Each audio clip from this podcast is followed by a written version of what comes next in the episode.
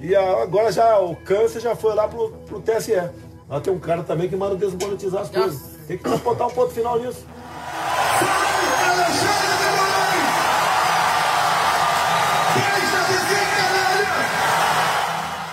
Xingamentos, tentativas de intimidação, teorias conspiratórias e mentiras flagrantes. O, TSE, o ministro Faquim, Barroso e Alexandre Moraes.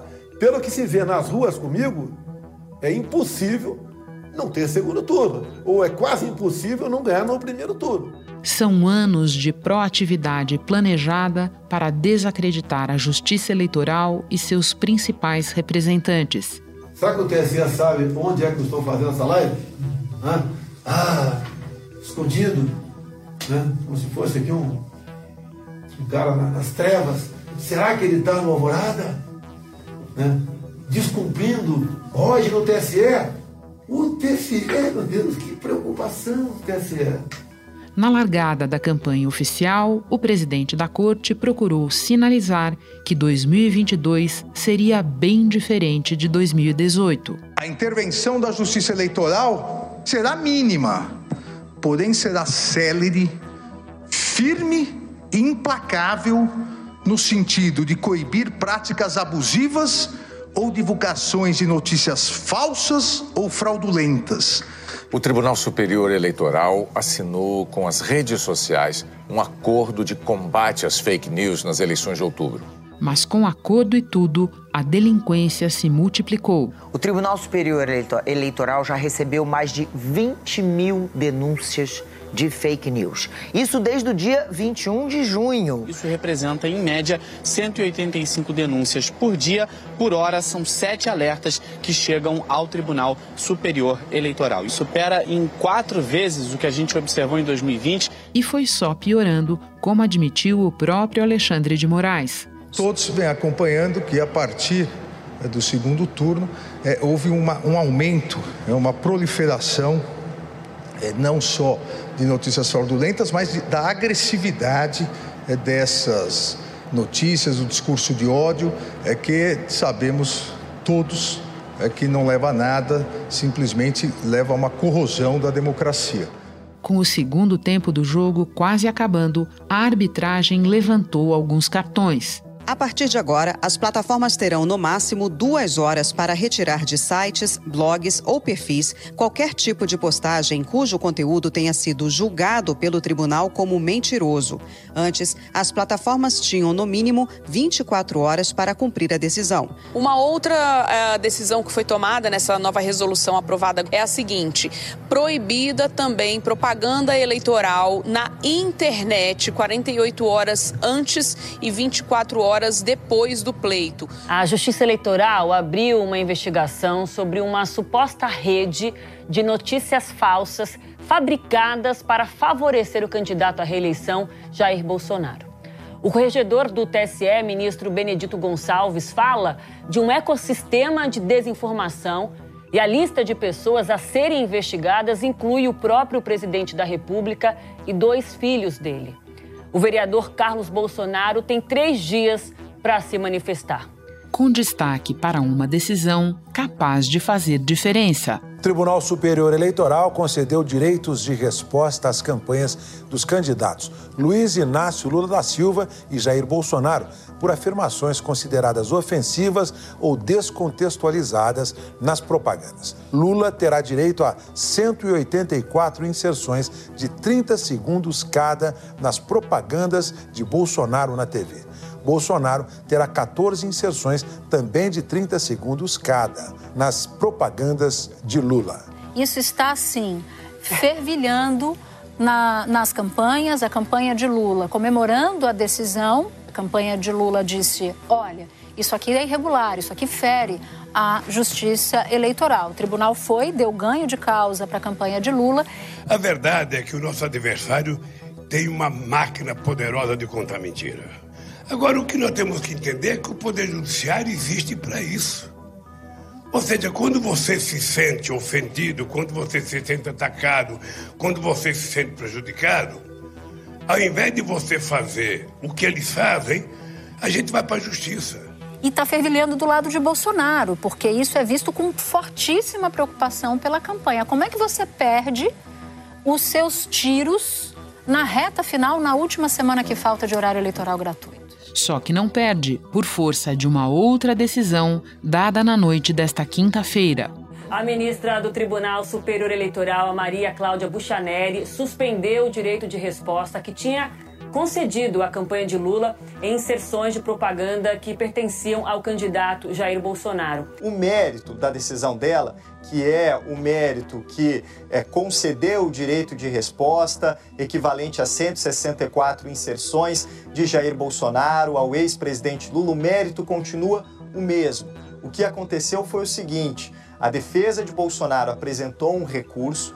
Ao apresentar esse recurso, é, a decisão da ministra foi de suspender a execução da, da, determinação dela, que era imediata, e de levar essa decisão para avaliação do plenário do Tribunal Superior Eleitoral. E muito provavelmente no início da semana que vem, portanto, o plenário do Tribunal Superior Eleitoral irá se reunir para deliberar essa decisão da ministra Maria Cláudia Buchianelli. Acontece que a esta altura muitos limites já foram ultrapassados e isso tem consequências. O que está acontecendo é, é uma vergonha, é um escândalo. E o grande problema é que o Bolsonaro criou um clima de suspeição contra o TSE, contra o Supremo, de tal maneira que qualquer atitude que se tome contra esses abusos, que são abusos reais, de fato, será considerado uma perseguição ao Bolsonaro. Da redação do G1, eu sou Renata Loprete e o assunto hoje é o TSE diante da avalanche de desinformação. Um episódio sobre as respostas do tribunal à eleição mais mentirosa e violenta da história do país. Minha conversa é com Rafael Maffei, professor da Faculdade de Direito da USP. Sexta-feira, 21 de outubro. Rafael, na reta final do segundo turno, ministros do TSE concederam um poupudo lote de direitos de resposta à campanha do Lula e um bem menor para a campanha do Bolsonaro, seja porque a campanha do Lula acionou mais o tribunal, seja porque o tribunal encontrou menos evidências de desinformação contra Bolsonaro.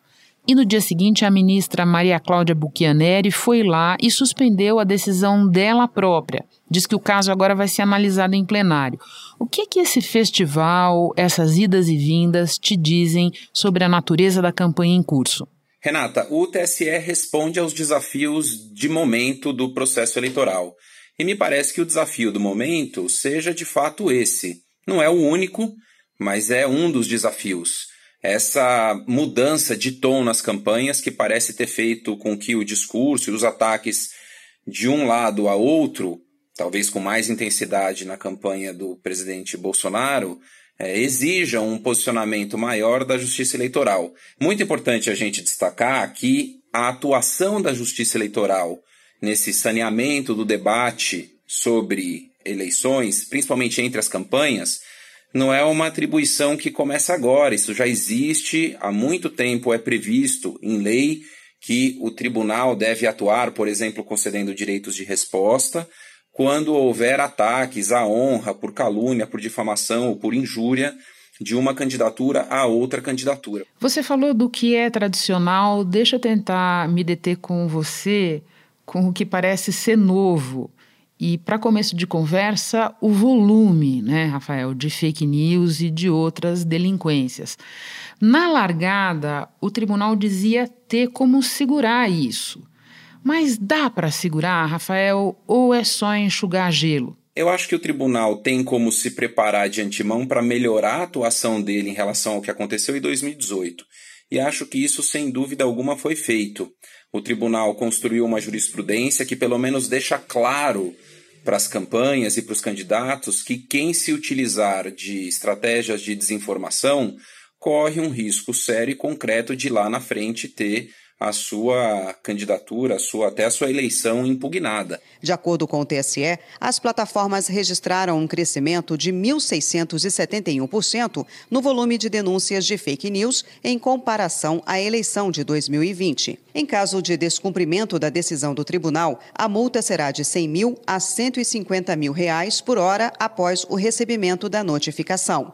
A resolução também prevê a suspensão do acesso aos serviços da plataforma que descumprir reiteradamente a ordem de retirada do conteúdo fraudulento do ar. Além disso, houve o, o acordo com as redes sociais que permite, que deu mais agilidade à comunicação do tribunal com essas redes para, por exemplo, emitir ordens para remoção de conteúdo. O tribunal e oito redes sociais anunciaram uma parceria para combater conteúdo enganoso. O objetivo é criar canais para denúncias de ataques à democracia, além da remoção de conteúdo enganoso que possa prejudicar o processo eleitoral. Atualmente, as oito plataformas têm milhões de usuários em todo o país e se comprometeram a facilitar o acesso a informações oficiais sobre as eleições e a remover contas falsas e com comportamento inautêntico coordenado, os chamados robôs. Mas a gente precisa saber que, por mais que a justiça eleitoral seja um ramo muito ágil da justiça, ela continua sendo um ramo da justiça e que ela atua com um ritmo que é um ritmo que, mesmo quando é muito ágil, é muito diferente do ritmo de quem produz e dissemina desinformação. Bom, vamos falar de ritmo então. O processo eleitoral ele tem um sentido de urgência que foge ao ritmo da justiça comum. Você entende disso muito mais do que eu, Rafael. Aliás, essa é uma das justificativas para haver uma justiça eleitoral específica, né? E historicamente ela se move com outro timing, né? Nesse sentido, como é que você avalia o andamento dos casos no TSE neste ano? Porque, olha, tem direito de resposta que saiu agora relativo à ação apresentada ainda no primeiro turno. O que dizer disso? De fato, a resposta da justiça é uma resposta que, é, para o tempo da eleição e para o tempo da campanha, muitas vezes não vai conseguir atender ao, ao ritmo e ao tempo, principalmente de uma campanha que se faz hoje em dia, sobretudo pela internet. Agora, é muito importante que a gente saiba que isso pode ter repercussões para além do momento específico das eleições. Né? Depois que as eleições terminam, continua havendo uma série de, de ações nas quais essas circunstâncias que a gente está vendo agora acontecer na campanha podem ter efeito e podem prejudicar as pessoas que se valeram dessa estratégia. Sim, você tem razão, especialmente no plano local, às vezes a gente assiste a julgamentos e cassações depois de concluído o processo eleitoral. Me desculpe insistir um pouco na questão do tempo, porque ela é vital para as campanhas. É importante a gente esclarecer que quando uma determinada campanha ganha um direito de resposta, ela tem interesse em colocar aquilo no ar para ontem, para ter algum impacto. Nesse sentido, causa espécie que essa série de direitos de resposta, direitos de resposta quase todos suspensos agora, tenha aparecido a menos de duas semanas da votação final do segundo turno. É digno de nota para você também? É digno de nota principalmente porque o TSE convive nessas eleições por conta de, enfim, toda a estratégia de comunicação política que houve da parte do presidente Bolsonaro com é, a acusação vinda de um lado da campanha de que o tribunal atua é, de maneira a inibir, a intervir mais no discurso da direita, no discurso dos bolsonaristas, do que no discurso de outros campos políticos. E, evidentemente, quando você tem a atribuição de uma grande quantidade de direitos de resposta, assim em conjunto, isso dá margem às pessoas fazerem essa crítica ao tribunal. Mas é muito importante que a gente considere também que a quantidade de direitos de resposta que são atribuídos é uma quantidade que é proporcional àquilo que é levado ao tribunal e o tempo é o tempo é, que é próprio de uma eleição que, enfim, cuja campanha se dá nesse segundo turno em um mês, né? É, portanto, se o tribunal demora demais para dar essa resposta, né, é, ela não vai conseguir é, cumprir aquilo que um direito de resposta deve ser capaz de cumprir. O direito de resposta serve para que você possa reequilibrar na opinião pública uma informação que foi considerada pela justiça um tipo ilícito de propaganda eleitoral. E assim como essa informação ilícita produz o seu efeito, é necessário que o direito de resposta também consiga produzir o efeito para contrabalanceá-la. Rafael, um episódio que chamou a atenção foi o das jovens venezuelanas. O ministro Alexandre mandou suspender a peça do PT alegando descontextualização, mas logo em seguida, um partido aliado ao presidente Bolsonaro admitiu formalmente que ele, de fato, presumiu que as jovens seriam prostitutas.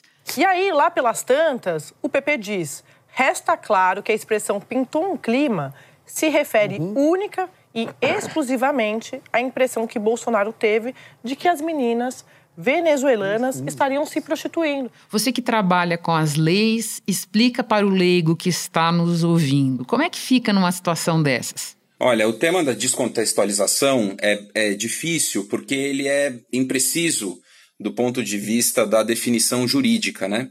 Existe, enfim, quem estuda liberdade de expressão, acompanha isso, quem estuda regulação da internet, um projeto de lei que começou a ser discutido justamente para tentar, o chamado PL das fake news, justamente para tentar enquadrar um pouco juridicamente esse fenômeno e dar ao direito alguma capacidade de resposta. E nas versões mais avançadas desse projeto, a é, desinformação, e a descontextualização é uma modalidade de desinformação, sequer é definida, justamente porque é, é um conceito fugidio. Não é fácil você delimitar algo que possa ser caracterizado como descontextualização. Isso vai sempre depender daquilo que você imagina que seja o efeito esperado sobre quem ouve a informação e daquilo produzir, a partir desse efeito esperado, um tipo de representação da realidade que seja uma representação falsa. O caso das meninas venezuelanas tem um ponto que me parece ser muito importante, que é o fato de você estar retratando essas garotas é, de um jeito que é evidentemente prejudicial à sua honra, à sua imagem, em diversos níveis, né? inclusive por ser falso.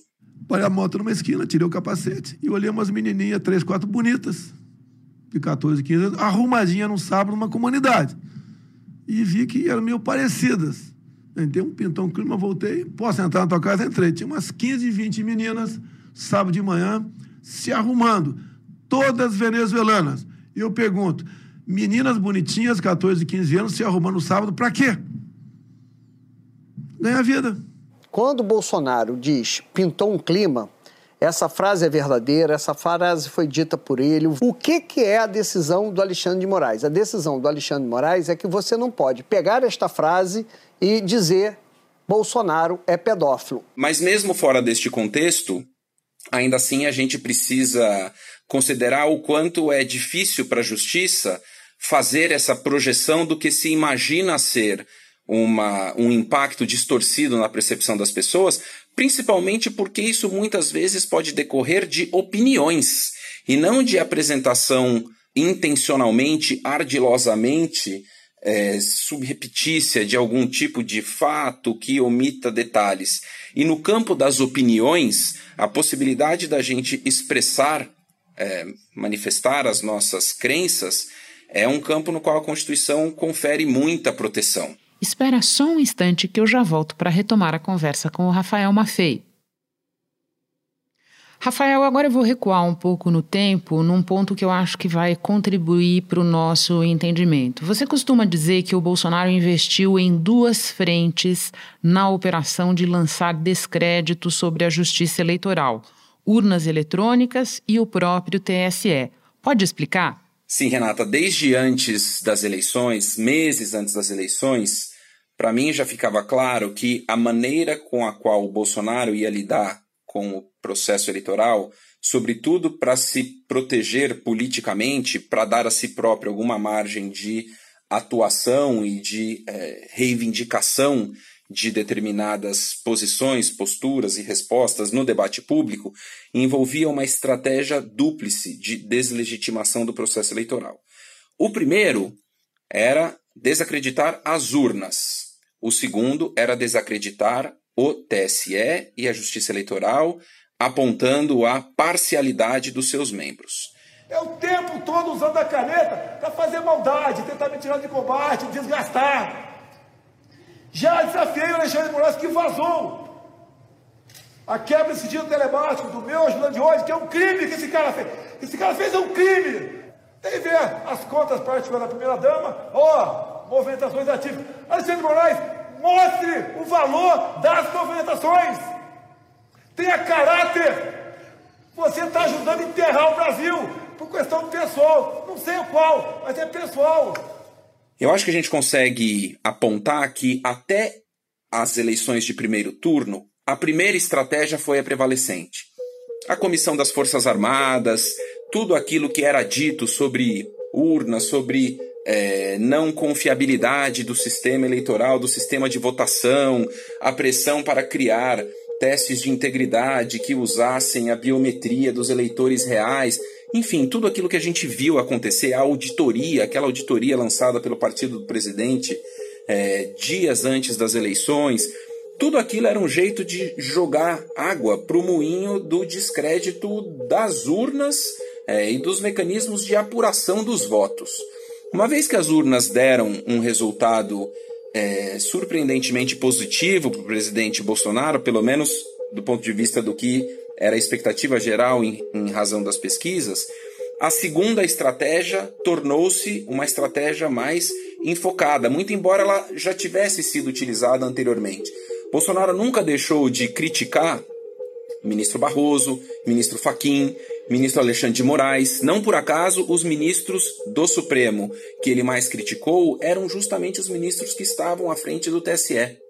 A eleição no TSE segue um protocolo. O vice-presidente sempre sucede o presidente. O tribunal é composto por sete ministros. Três vêm do STF. São eles que assumem a presidência e a vice.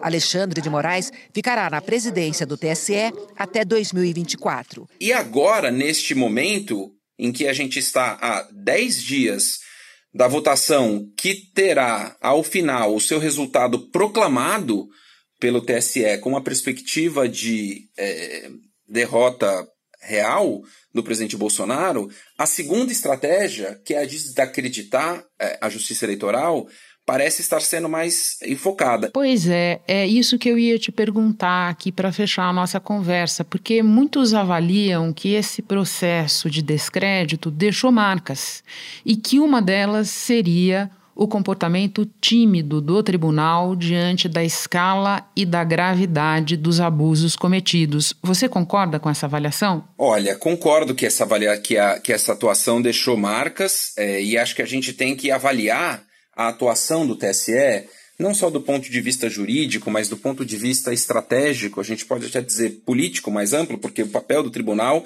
é um papel politicamente importante, que é o de garantir é, e quase que corporificar né, a integridade das eleições. É, o tribunal tem duas escolhas a fazer. Uma delas é ser mais atuante, mais incisivo e mais interventivo sobre essas campanhas, que são campanhas que, no limite, visam a desacreditar a atuação da justiça eleitoral. Né? A outra é a de ser mais contido e escolher intervir pontualmente nas situações nas quais haja maior gravidade dos fatos e maior clareza dos critérios jurídicos que autorizam a intervenção. O TSE parece estar adotando uma estratégia mais combativa, mais incisiva e de se fazer mais presente. Mas eu chamo a atenção para o fato de que isso traz dois riscos, que são riscos importantes. Primeiro, é um risco do tribunal é, se deixar vulnerável a críticas quanto à legitimidade da sua atuação. Por mais que haja um poder da justiça eleitoral de zelar pela integridade mínima dos debates e da propaganda eleitoral, a verdade é que a Constituição brasileira é muito explícita, é muito é, verborrágica, eu diria, em superlativa em classificar, por exemplo, que a liberdade de manifestação, de pensamento é ampla, que a liberdade de informação não pode sofrer qualquer restrição. E isso tem um risco para o tribunal também, porque no limite isso alimenta o discurso de que o tribunal sim está atuando ao arrepio da Constituição para intervir no debate público de um jeito impróprio. E acho que o segundo risco, Renata, é um risco de eficácia.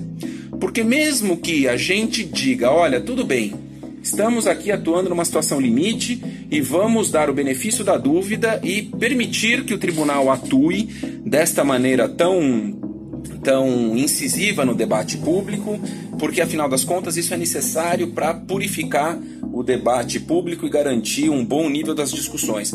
A pergunta que eu faria é: será que isso vai ser atingido por esse mecanismo? Rafael, muito obrigada pela participação. Um prazer ter você de novo no assunto. Volte outras vezes. Bom trabalho aí. Eu que agradeço. Um abraço. Este episódio incluiu áudios do canal AgroMais. Este foi o assunto podcast diário disponível no G1, no Globoplay ou na sua plataforma de áudio preferida. Vale a pena seguir o podcast na Amazon ou no Spotify, assinar no Apple Podcasts, se inscrever no Google Podcasts ou no Castbox e favoritar na Deezer. Assim você recebe uma notificação sempre que tiver novo episódio. Comigo na equipe do assunto estão Mônica Mariotti, Isabel Seta, Tiago Aguiar, Lorena Lara, Gabriel de Campos, Luiz Felipe Silva, Tiago Kazuroski e Eto Oskleiter. Eu sou Renata Loprete e fico por aqui. Até o próximo assunto.